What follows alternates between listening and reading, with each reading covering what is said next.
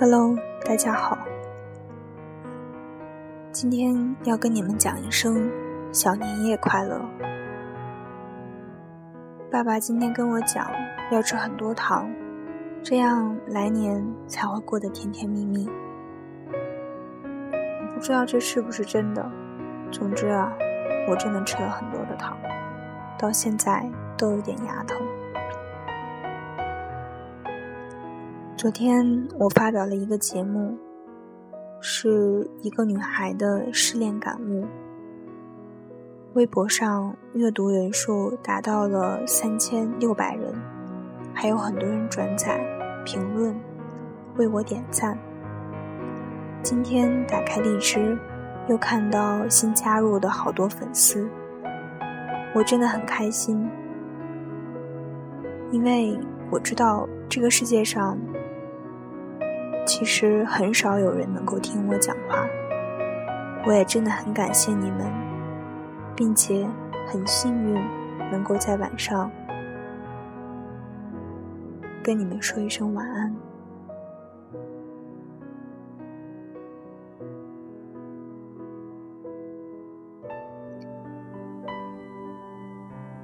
今天的这篇文章特别特别的正能量，我希望。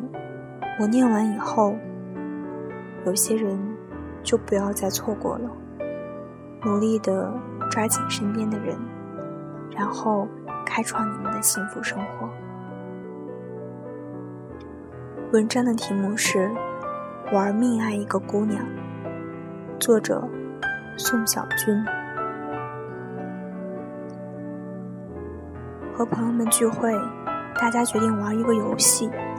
找一个主题，然后讲一讲自己的真实经历，看看谁的经历最有起承转合，最催泪，最奇葩，或者最让人无语、凝噎、想抄家伙。最后，我们选定了一个主题：你有没有玩命爱一个姑娘？这个问题抛出来的时候，大家都沉默了。纷纷在记忆中寻找那一段为了姑娘、为了爱情玩命的激情岁月。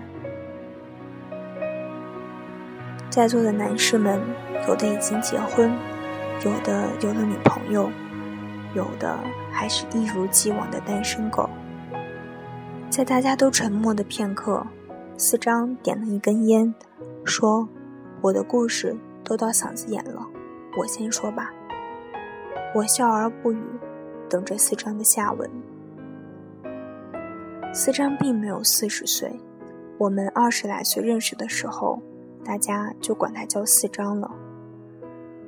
当时我们都在山东上大学。四张有个青梅竹马的女朋友叫何玉，据四张说自己和何玉从小穿开裆裤一起长大，一块啃过锅里的大腿骨，一块光光着屁股洗过澡。更神奇的是，两个人的生日只差一天，性格互补，血型一致，简直就是上天早就设定好的一对儿。四张说，在我还不知道男孩子和女孩子在一起可以生小孩的时候，我就想跟何宇生小孩了。两个人从小在一起过家家，玩过。给对方检查身体的游戏，不论见到谁的父母都可以直接叫爸妈。思章跟何玉从小学到高中一直在一起，两个人一起经历了第二特征发育，长出喉结，胸脯耸起来，梦遗、初潮，青春期的各种烦躁，在别人都早恋的时候，两个人还是单纯的像是初生婴儿。高中时代，何玉出过一次意外，失血过多。四张不由分说的给何玉输了血。四张说：“看着我的血通过血管流进何玉的身体里，我就感觉我和何玉血脉相通了，就好像就好像我把我的基因输送到何玉身体里一样，跟做爱的感觉一模一样，有站立，有晕血，还有高潮。”真的不骗人。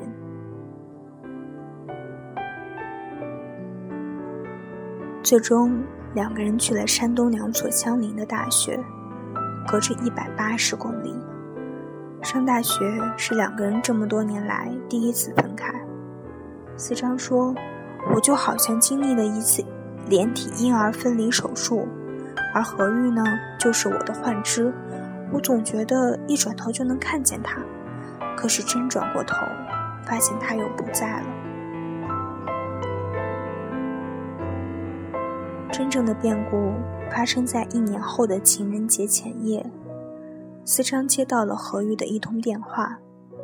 电话里，何玉无不娇羞地说：“思章，思章，有个男孩子跟我表白，哎，你说我该不该答应他？”？”思章傻了，在思章听起来啊，这仿佛就是在问老公：“老公，有个男孩子要跟我睡觉，哎，你说我该不该答应啊？”四张疯了，跳起来念叨着：“哎呀，我擦！”四张外套都没有穿，直接冲出宿舍，抄起自己的自行车，登上车就往外狂奔。夜色的马路上，一个穿着毛衣的缺货发狂地蹬着自行车，正赶在一百八十往一百八十公里之外的城市。问题是。他要去干嘛呢？四章说：“当时我自己也不知道，可能是去灭口吧。”四章发飙的蹬了一整夜的自行车，从毛衣到内裤都湿透了，整个人冒着热气，像是一个瓦特时代的蒸汽机。到了情人节当天中午，四章终于赶到了何玉的宿舍，跳下自行车的时候。四张差点瘫在地上。多年以后，四张回忆起来的时候，狠狠地说了句英文：“I cannot feel my legs。”意思就是我根本不能感觉到我的腿。何玉从女生宿舍楼下下来的时候，四张正用一种诡异的外八字站着，穿着毛衣，瑟缩着，像是刚刚从戒备最森严的监狱里越狱而出。何玉惊得差点背过气，你怎么来了？外套呢？何玉不等四张说话，冲回去，不一会儿拿着一件女士的粉色及膝羽绒服跑出来，不由分说的套在了四张身上。四张继续用外八字的姿势站着，穿着粉色的羽绒服，好不容易憋出一句话：“你答应了？”何玉一愣：“什么呀？”四张几乎都带了哭腔：“你答应和你追和追你的那个男人好了吗？”何玉哭笑不得：“我，我还没有答应啊。”四张疯了：“那你是准备答应了吗？”何玉沉默了一会儿，娇羞的上脸：“我不知道哎，不过我问你，男生追求女生的时候，是不是脑子里都想着那个呀？”四章一下子被这句话打得痛彻心扉。时过多年，四章回忆起那个时刻，还是痛得弯下了腰，恨不得立刻倒在地上填马路。当天晚上，何玉带着四张到学校餐厅吃了饺子，把四张安排到男生宿舍睡一晚。四张抱着何玉回女生宿舍的时候。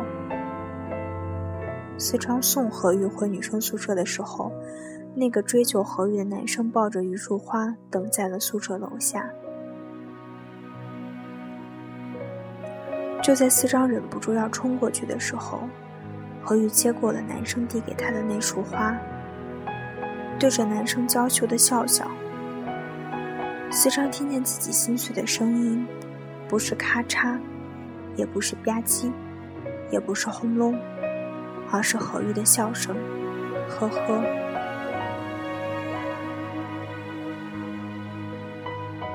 四张男性的尊严终于复苏，他转身就跑。夜色中的马路上，他拼命地蹬着自行车奔驰在马路上。四张形容说，那时候的心痛就像是我的内脏全长在了外面，每走一步。都被粗糙的柏油马路摩擦。四张无法想象，自己青梅多马了、青梅竹马了二十多年的女孩，在情人节的夜晚，当着自己的面答应了另一个不知道从哪冒出来的男人的求爱。四章觉得这个世界不会好了。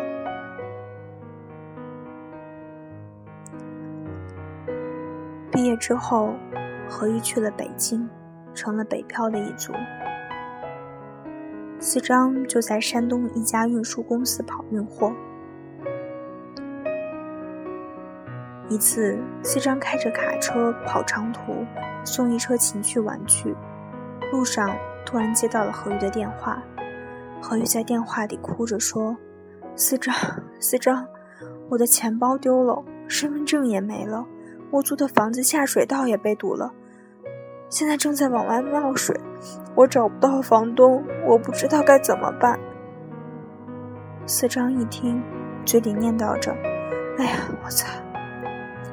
当即猛地调转车头，改了路路线，憋着一泡从山东就带着的尿，拉着一车情趣玩具就往北京狂奔，完全忘记了等着发货的那批淘宝店店主。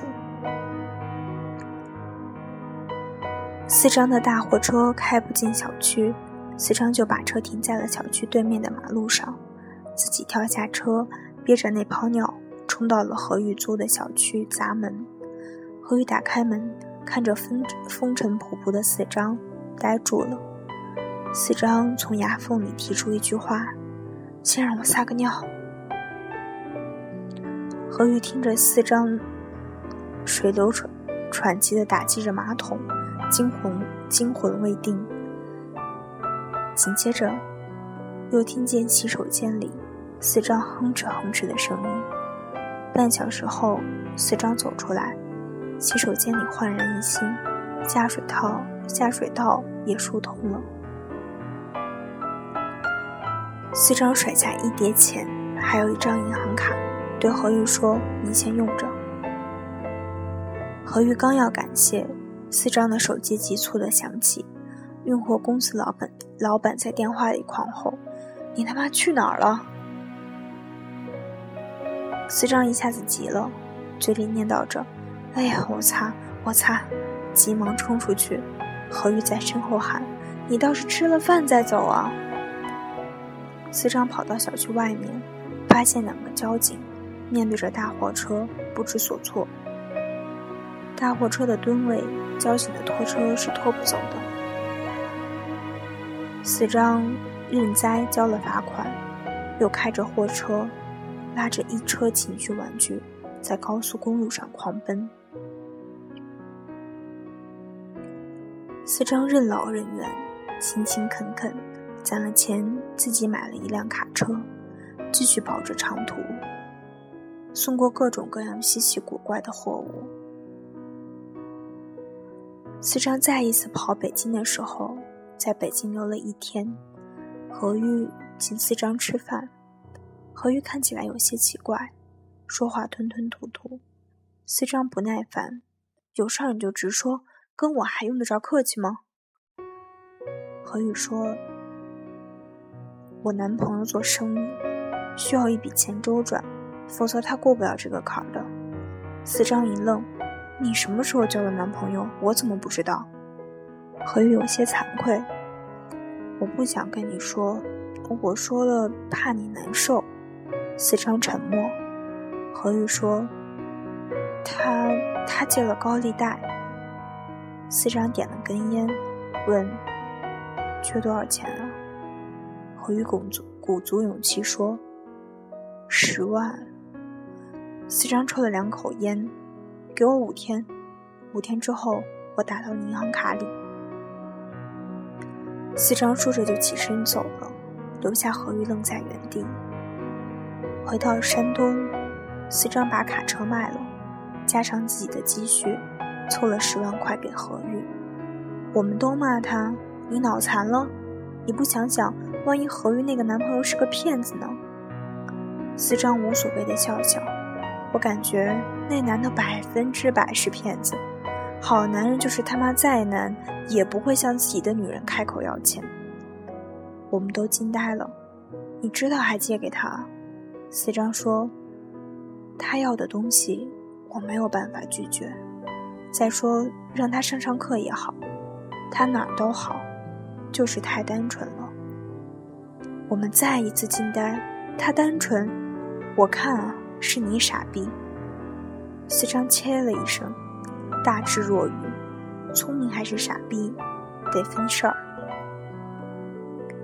卖了卡车之后，四张又回到了原来的运输公司，继续打工，一样勤勤恳恳，任劳任怨。两个月后，四张打电话给何玉，何玉哭着说，她男朋友不见了，电话也不接，他是个骗子，我对不起你。四张说。唉，不就十万块钱吗？有什么大不了的？花十万块让你长长记性，值了。何玉在电话里泣不成声，泣不成声，声，sorry。四张最爱跑的一条线就是从山东到北京。他说，总觉得何玉在哪，哪立马就不一样。就算何玉在撒哈拉，撒哈拉也能凭空生出喷喷泉来；就算何玉在索马里，索马里就立马能变成天上人间。何玉却消失了一段时间，再也没有联系四张。不知道是不是因为觉得自己就是个扫把星，总是拖累四张，因此孤立远离四张的生活。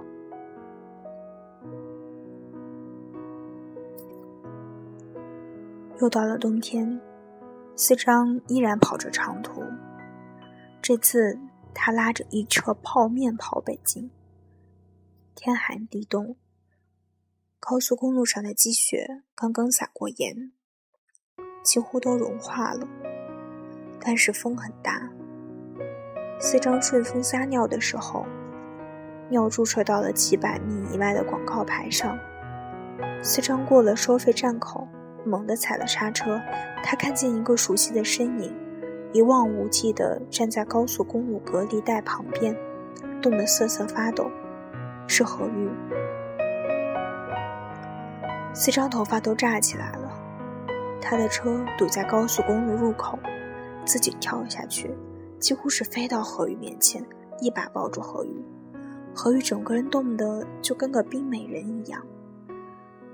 四张抱着何玉的时候打了个冷战，何玉，四张又生气又心疼，你他妈的这是在干嘛？何玉泣不成重生，重申，哎呀，我在这等了你三天，晚上就在收费站里睡，我错过了时间，可我又不敢走，怕错过你。四张疯了，你不会打个电话吗？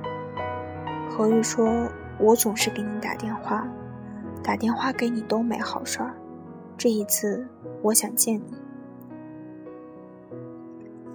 四张紧紧地抱住了何玉，直到高速路、高速公路路口，堵成一排的车集体狂摁喇叭。四张开着大货车，行驶在冰雪皑皑的高速公路上。何玉坐在副驾驶。身上裹着四张的军大衣，正在吃着一碗热气腾泡面。何玉吃完泡面，掏出两万块，两万两万块还给四张。四张生气了：“你这是干什么？”何玉说：“这是我这段时间攒的，还欠你八万。以后啊，我就跟着你跑长途，给你打工，给你洗衣服，给你做饭。”四张傻了。你疯了吗？跑长途这是女人干的活吗？何玉恨铁不成钢，从小到大，你怎么总是抓不到我的重点？我的重点在后半句啊，给你洗衣服，给你做饭。四张愣愣看着何玉，傻了。今年，四张又买了一辆卡车，取了个名字，叫何玉号，被同行取笑。你以为你开的是驱逐舰吗？四张说：“我开的就是驱逐舰，只属于我和我老婆的驱逐舰，一切坏人坏事儿通通躲避。”四张讲完了自己的故事，大家忍不住给他鼓掌。四张憨笑。其实这也不算玩命爱一个姑娘，离这玩命还早呢。我只是觉得，既然爱了，就用力一点，用力点，总不会是坏事儿。这个时候，一个女孩大肚着，大着肚子走过来，走到四张身边，四张吓坏了：“你怎么来了？”女孩很娇羞。开玩笑似的，我想你了。我们都愣住，四张有些尴尬，跟大家介绍：“这是我老婆何玉。”我们都站起来一起喊：“嫂子好！”何玉被眼前的阵势吓了一跳：“你们好，你们好，有空来家里喝酒。”四张笑得很欠揍，明目张胆的秀恩爱。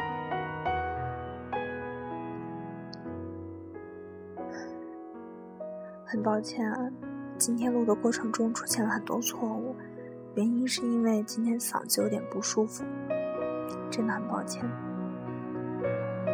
故事读完了，我想说的是，生命中有些错过，最后成为了过错，而有些错过，因为两个人的勇敢，又变成了相遇。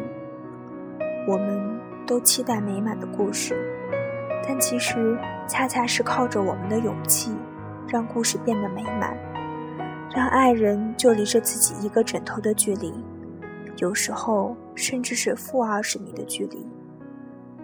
男人应该玩命爱一个姑娘，好姑娘也值得被男人玩命去爱。爱情本来就是勇敢者的游戏。如果你不够勇敢，你很快就会出局；如果你够勇敢，此刻转个身，就能抱住你所爱的人吧。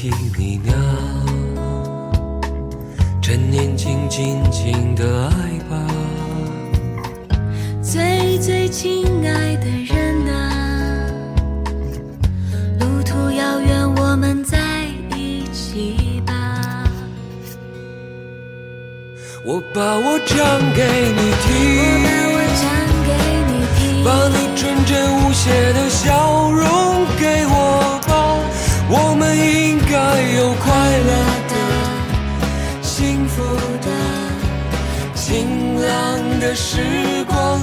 我把我唱给你听，用我炙热的感情感动你好吗？岁月是值得怀念的、留恋的、害羞的红色脸庞。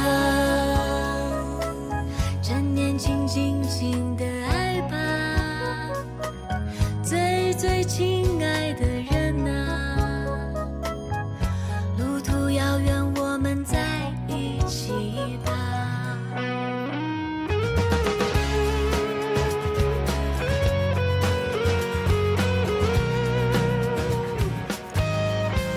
路途遥远，我们在一起。